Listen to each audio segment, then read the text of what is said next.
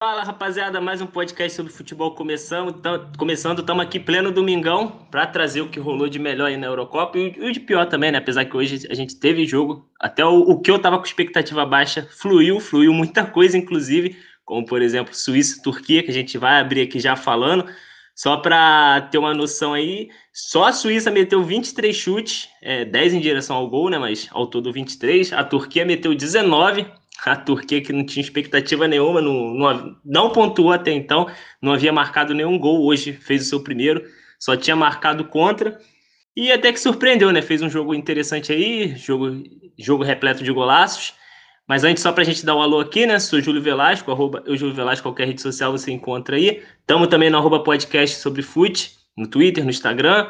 E estou aqui com o Nicolas Franco, Paulo Rogério, Henrique Gomes. Salve aí, rapaziada! Salve Júlio, salve rapaziada aqui da mesa, salve pessoal de casa, Paulo Rogério aqui. Vamos lá para mais um dia. Fala pessoal, Henrique aqui, né? Não participei muito dos outros programas, que estou trabalhando, a vida de trabalhador brasileiro é difícil, mas agora hoje estou com tempo para participar desse. Um bom jogo, né? Suíça e Turquia, pelo menos. Tamo junto. Fala galera, aqui é Nicolas Franco, lá do Pautas e Táticas. Estamos sempre aí na atividade fechar aí, passar a régua no grupo A da Eurocopa? Vamos fechar esse grupo, esse grupo A. A gente teve, como adiantei, né? A gente vai, vai abrir falando aqui da, da Suíça e da Turquia, 3 a 1 para o time suíço. E a gente ainda teve também Itália e País de Gales. Agora legalizou a sacanagem, né? Agora vai ser jogo no mesmo horário, isso aí é, quebra um pouco aí a gente que gosta de estar tá assistindo tudo para trazer. Mas deu para acompanhar, deu para ver tudo. Vamos começar aqui com a, com a própria Suíça, né? Contra a Turquia. 3 a 1 gol do Seferovic, 2 do Shaqiri. O Shaqiri hoje já jogou mais do que a temporada inteira. Achamos uma camisa vermelha. Achamos não, né? Porque ele sempre rendeu né, com, a, com a Suíça. Uma camisa vermelha que ele, que ele joga, que ele faça acontecer.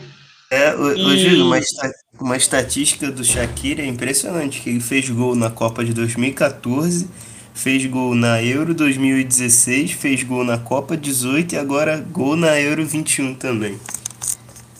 É o, é o primeiro suíço, né, a fazer gol né, em edições assim. Em, Sim, é, o primeiro mais suíço de... fazer, é o primeiro suíço a fazer gols em duas Eurocopas diferentes. Aí, com a Suíça ele rende. Jogou mais que na temporada inteira. E só destacar, né, a partida interessante que fizeram, eu não botava muita expectativa, acabou sendo um jogo de alto, altos gols, né, é, belos gols. A Turquia também fez o estreou na Eurocopa e finalmente fez seu primeiro gol. Tinha feito lá na sua estreia um golzinho contra e parecia que ia passar zerada, mas não fez. E além de destacar o Shaqiri, também destacar o Zuber, né, que descolou três assistências, fez um poderia pedir música no Fantástico aí. Foi o autor das três assistências da Suíça então, Argentina aí, né, confirmando, fez valer a, a, o favoritismo para esse jogo, pela própria Turquia também, que ela veio apresentando. O que ela tinha de favorito, ela despencou dentro da própria Euro. Foi meio que o caminho inverso da Itália, que a gente vai falar daqui a pouco. A Itália não era, apesar de vir bem, né, vir invicta, não tinha um grande favoritismo e agora, dentro da Euro, conquistou ele, né? É, e você falou do Zuber, é, se eu não me engano, foi uma alteração que o técnico fez para esse jogo, né?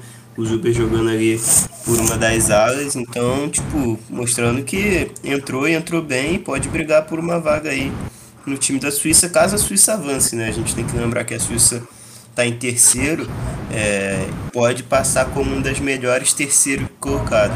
Eu acho que vai, mas não é nada garantido. A gente tem que esperar o final de todos os grupos. É, né? E só falando que a Suíça, a Suíça só tá passando em terceiro porque poderia ter sido um pouco mais eficiente no jogo, né? A Suíça teve muitas ótimas chances ao longo do primeiro tempo mesmo, né? Terminou com 2 a 0 para a Suíça, mas poderia ter sido um 3 a 0 Shaqiri perdeu um gol de cara pro goleiro, né?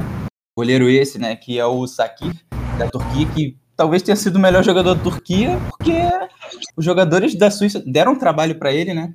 E aí, no segundo tempo, é, a Turquia acordou um pouco mais para o jogo, né? Porque o primeiro foi muito lento, tiveram que pensar muito, demorar para se posicionar, para começar as jogadas.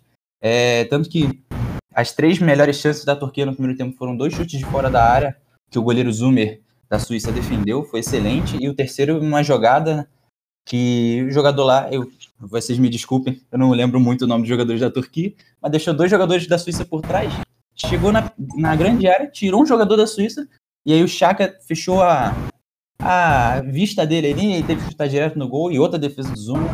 É, mas ainda assim foi muito disso, né? Ficou tocando, tocando e não encontrava muita coisa, enquanto a Suíça era um time muito mais rápido, muito mais eficiente. E assim, cara, é o que eu falei.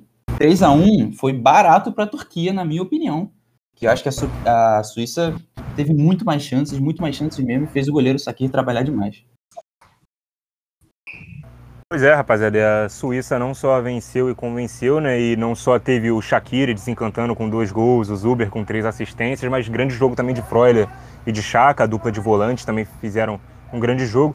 E Seferovic também, né? Artilheiro do time indo às redes, conseguindo fazer um dos gols da partida. É, e o que o Júlio destacou em relação ao Shaqiri, que ele não joga muito no clube, até por ser reserva.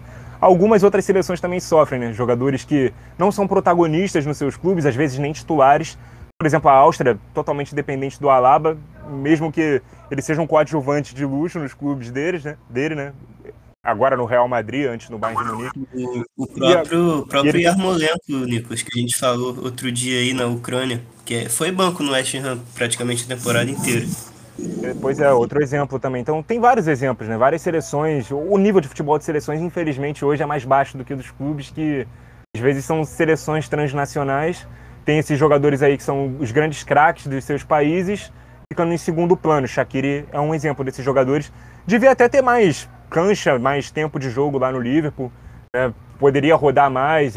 Em, certo, em, outras temporadas, né, com o Klopp, ele chegou a ser titular, é, fez ali um quarteto ofensivo com Salah, Mané e Firmino. Hoje em dia já não é tão assim, mas na seleção ele sempre entregou um bom rendimento e esses números aí estão aí para provar isso. Shaqiri, grande destaque da seleção suíça.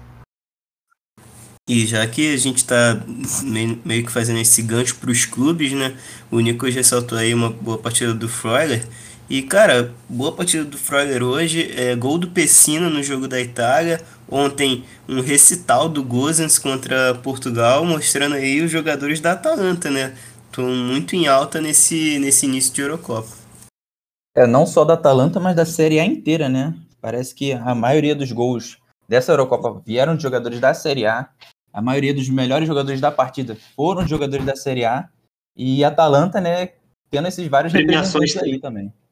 Premiações também de, do homem em campo também. Tem, acho, que no, acho que a maioria foi para jogadores do, do campeonato italiano. Foi, foi, foi. Isso aí mesmo. Campeonato italiano, então, dominando aí e fazendo valer o que a gente tinha falado, né? Até se a gente encerrar aqui, a gente pode até aproveitar o gancho também e pular para o jogo da, da, da, seleção italiana, que aconteceu hoje, 1 a 0 contra o País de Gales, ah, confirmando ali né, o, o pode se dizer, né, o favoritismo totalmente, três pontos, venceu todos os jogos, não sofreu gols, vem com a defesa forte, vem fazendo valer tudo ali o que o Roberto Mantini vem instalando, ainda botou, os, já falou os garotos, botou os jogadores reservas ali com pouca rodagem para jogar, para ter um espaço ali para brincar, já estava garantido. Eu só entendi a substituição do Donnarumma, né? No finalzinho, botando o Sirigo para jogar uns dois minutinhos, aí é sacanagem, pô. Dois ah, o Sirigo, é... podia ter, Sirigo podia ter começado esse jogo como titular, não entendi Sim. mesmo, né? Já que poupou todo mundo, Donnarumma pô, ficou botou... lá. É, e botar para jogar dois minutos, e não foi nem é, pra queimar tipo, tempo. Eu até, eu até entendo ele ter entrado depois, porque provavelmente Mantini quis tipo, dá uma rodagem, tipo, joga aí um pouquinho na Eurocopa. Mas, cara, foi. Sacanagem. É, eu concordo com vocês, sabe? Que seria melhor o Sirigu entrar, até porque a Itália mal sofreu no jogo. E, tipo, ele só sujou o uniforme, é só pra dizer que participou. Porque nas outras fases agora que o bicho vai pegar, eu, eu duvido que ele vai deixar o Donnarumma no banco. Não. Ele botou dois minutinhos, cara. Que isso? É masculagem. É masculagem mesmo. Foi só pra dizer que não jogou, né? Pra não, é, poder, não reclamar. Eu sou teu amigão, a gente vai ter pra jogar. Ah, mas nessa rodagem não foi um grande jogo da Itália, até por servas e tal, falta aquele entrosamento. É, País de Gales não assustou muito, mas era o time que brigava pelo resultado, mas deu para tirar algumas boas algumas boas notícias né, dentro desse time. Alguns jogadores que vão brigar por posição, provavelmente. Né? O Verratti, que tem bola para ser titular, apesar do Barella estar jogando bastante, está jogando muito, né? Então, o Verratti vai competir por posição ali ao lado do Jorginho, fez um grande jogo. O Chiesa fez uma ótima partida também, era o cara que mais estava correndo e tal. Boas notícias aí para a Itália, que amplia ainda mais o seu leque, não vai ficar refém só de 11 titulares. E o Tolói, que sem bola foi um, um, lateral direito, ele que é zagueiro de origem, é, também fazendo o mesmo movimento que tanto o Di Lorenzo quanto o Florenzi, quando joga na lateral direita, fazem. Então ele, como zagueiro, ele também tem essa variedade. A Itália também tem essa possibilidade de utilização do Tolói como lateral direito. É, a Itália está muito bem servida lá atrás, né? O Toló entrou hoje, do outro lado a gente teve entrando o Bastoni, né? Que entrou como esse zagueiro pela esquerda, mas quando tinha a bola ele tinha muita liberdade para avançar. Ele que lançou muito o Belotti hoje, acho que a gente pôde ver um padrão diferente na Itália, né? Com o Immobile não faz muito isso de tentar alçar a bola nas costas da defesa. Hoje o Belotti foi muito acionado dessa forma, às vezes ficando até impedido. Mas enfim, acho que não foi um jogo brilhante da Itália, é, mas foi um jogo correto, seguro, um jogo bom, eu diria. 1 a 0 que não sofreu, teve uma bola do Bale que ele perdeu sozinho, mas acho que foi muito mais situacional do que do que isso diz sobre o jogo. Acho que foi um lance isolado. É, e cara, a Itália é o que o Henrique falou lá no início. É, tá se provando uma das favoritas ao decorrer da competição, né?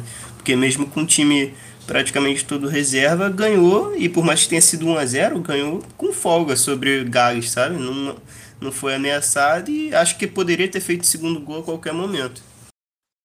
É, é no... fez o gol. Vai falar, pode falar, Henrique. É, no caso, porque Gales talvez não seja essa grande seleção. Assim, não é, né? Essa grande seleção super forte que você fala, não, agora vamos se provar como time jogando contra Gales. Talvez não seja. Mas quando a Itália bota um time metade reserva, né, praticamente, ou boa parte reserva, eu diria. E ela foi mais, foi mais que metade, foi só Jorginho é e o Naruma de titular, se eu não me engano. É verdade, e, né? E o Bonucci, Bonucci, só esses três. Então, quando bota boa parte do time reserva, o time reserva inteiro praticamente, é, contra Gales, e ainda assim domina o jogo inteiro, do início ao fim, uma outra chance de Gales, e muitas das vezes é porque Gales não estava conseguindo construir muito bem as jogadas para chegar no gol e finalizar. Né? Acho que deixou de aproveitar bastante é, as corridas do, do Bale e do James, que poderia ter aproveitado mais, mas aconteceu, né? E com essa dominância da Itália com o time reserva e antes dos outros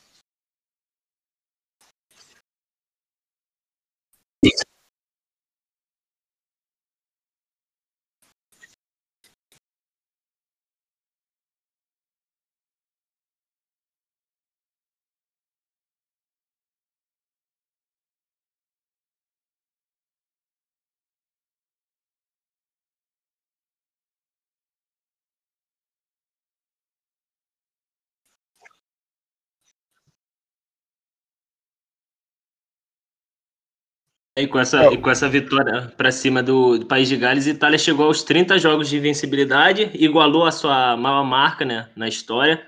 E tá uma vitória só, é só vencer, supera essa marca histórica, essa, essa igualdade ali que fez né, com a sua marca histórica e bate. 31. E, e essa equipe, essa geração, né, esse elenco atual se torna ali.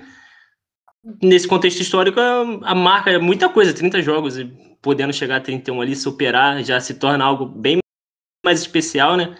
E se, e se essa seleção italiana conseguir aumentando esse número e somando e tudo mais, e ainda se sagrar campeão, aí torna tudo mais especial ainda.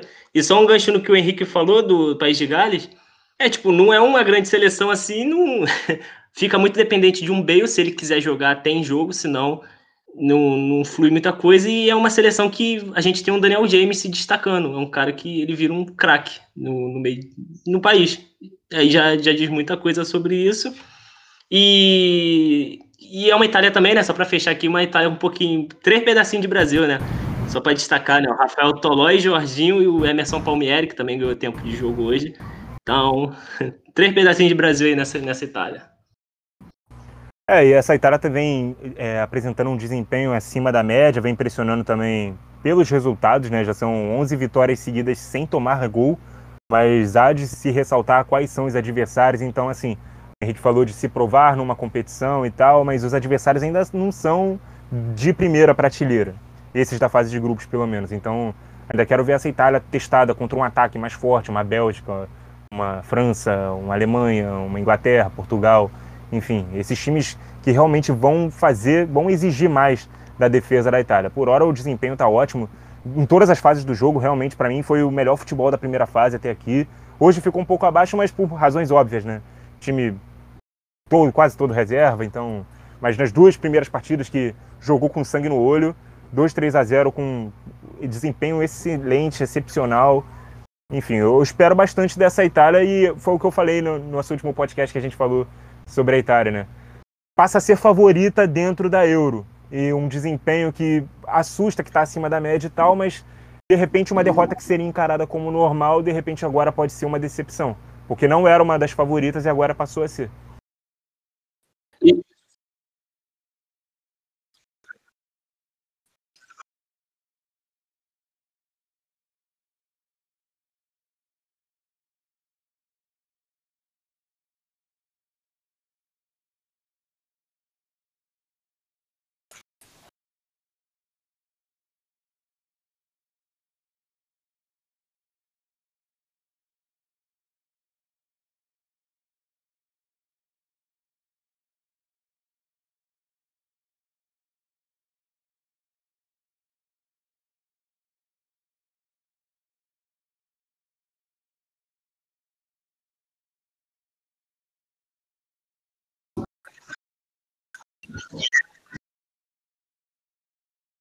É, talvez se a Euro tivesse acontecido na data original dela, em 2020, a Turquia tivesse tido um melhor desempenho, porque ela vinha de eliminatórias muito boas, mas depois que teve essa pausa e voltou para a Nations, a Turquia que estava na segunda divisão da Nations, fez uma campanha péssima na Nations, inclusive foi rebaixada para a terceira, para a Liga C.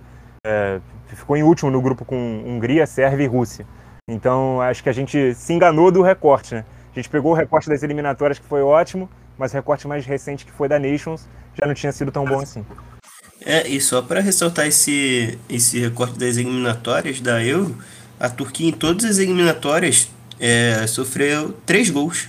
E em três jogos na Eurocopa sofreu oito gols. Então a gente vê aí o, o gap que tem né, entre um time que jogou uma eliminatória e outro que jogou a Copa em si. Nas eliminatórias chegou a vencer a França e no outro jogo empatou, ou seja, não perdeu para a França nas eliminatórias. Exatamente. Tomou, tomou e parou de produzir nessa, nessa Euro, pelo menos, né? Como a gente havia falado, saiu o primeiro gol somente hoje, né? Na terceira rodada, desencantou. Antes tinha feito contra. Surreal. E só um destaque aqui também, voltando aqui para Itália e País de Gales, o... Isso ali, né? O jogo ficou meio não meio parado ali, mas aquilo, a Itália meio reserva, tudo mais, mas ali, bem reserva no caso, a, abriu o placar em bola parada com Pessina aos 39. E vale ressaltar também que aí o País de Gales teria que sair para o jogo, ainda perdeu o Ampadu também na segunda etapa. Então a Itália só teve mesmo que administrar e segurar ali, deixar o País de Gales ir se abrindo, se arriscando e, não, e controlou. Controlou, conseguiu sair mais uma partida sem, sem tomar gols e assumindo a ponta aí da, do grupo. É isso. A Itália agora pega. Foi primeiro, né, do grupo A, vai pegar o segundo colocado do grupo C. Grupo C que tem Holanda, Áustria, Ucrânia e Macedônia do Norte. Então provavelmente a Macedônia já está praticamente eliminada, a Holanda já está classificada, então deve ficar entre ali Ucrânia e Áustria mesmo, o, o enfrentamento da Itália nas oitavas. É, dificilmente a Holanda vai perder para pegar a Macedônia, né? dificilmente perde. E aí, senão a gente teria uma Holanda e, e Itália aí seria interessante, mas aí já é sonhar muita coisa. é, pois é. Fechamos então, né? Passar aqui a classificação do, do grupo A, só para deixar bonitinho como é que ficou. Itália líder, 9 pontos. País de Gales segundo, com 4. Suíça terceiro, também com 4. E Turquia, lanterninha zerada, não, não pontuou e saiu com um golzinho de honra aí, pelo menos. Fechamos aqui esse pocket de hoje. Amanhã a gente está de volta. Agora, lembrando, é jogo no mesmo horário, é sacanagem liberada aí, pronto. Valeu todo mundo que acompanha a gente até aqui. Valeu, Paulo, Nicolas, Henrique, sou Júlio Velasco. Valeu, até amanhã. Tamo junto.